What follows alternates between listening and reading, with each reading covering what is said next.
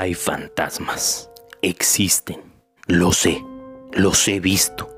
Y aparecen sobre todo en tu época de mayor soledad, angustia, miedos o dolor. Es ahí cuando pueden espantarte, pues son más fuertes y tú estás susceptible. La vacuidad de tu ser los enaltece. Lo fatuo de tu mente les hace manifestarse. Tal vez es que te sientes aludido por esos espectros intangibles. Todos ellos son visiones de tu pasado no concluido, de tu presente roto, de tu futuro inexistente. Es probable que por la ranura de aquel círculo no cerrado de vida, ellos ingresen y te atormentan. Solo tú los ves, a nadie más espantan, o únicamente si es demasiado cercano a ti, pues las vivencias se unen. ¿Locura compartida? No lo sé. Esos entes tienen nombre y apellido, rostro, tiempo y lugar. Son tuyos, solo tú puedes reconocerlos porque están en ti. Tal vez no entiendas cómo, pero habitan en ti y solo tú los puedes exorcizar. No quiero asustarte, pero así es, los monstruos existen, son reales, los fantasmas también, y viven en tu interior. Y a veces nos tragan, nos rasgan, nos transforman y nos poseen.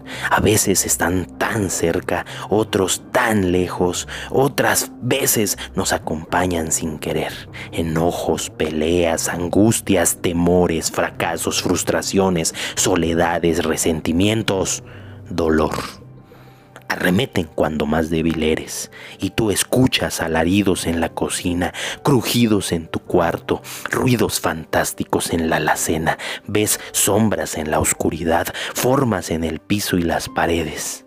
Sí, es cierto, son ellos y vienen por ti. Si no haces nada, seguro te destruirán y no quedará ni rastro de ti monstruos, fantasmas, demonios horrorosos que piden a gritos y rasguños una solución. No, ningún exorcista, agua bendita o cruz los detendrá. La solución vive en ti, en tu mente. No es de fácil acceso, pero tendrás que buscar en la mayor, en la más fea de las penumbras, el lugar que más te asusta, tu interior tus emociones y sentimientos, tu ser, tu espíritu, tu perturbada mente. Te confesaré, los monstruos, fantasmas o diablos son los papás. bueno, no exactamente y no siempre.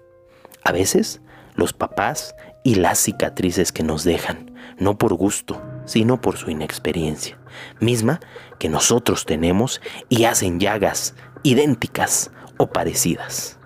A veces son fantasmas de amor, o monstruos del odio, o demonios del dolor. Se manifiestan en la mente y el alma, pues el cuerpo no las soporta por mucho tiempo. O cuando lleva tanto tiempo con ellos, enferma y muchas veces muere. Somos múltiples interacciones de un todo unido inexplicablemente, tanto así que no puedes tocar una flor sin perturbar una estrella. Introdúcete en ti mismo, sé fuerte y trabaja en ti y tu ser. Seguro que no ganarás nada, pero seguro que perderás pesos, miedos, frustraciones, demonios y muchos fantasmas. Un tábano posmoderno.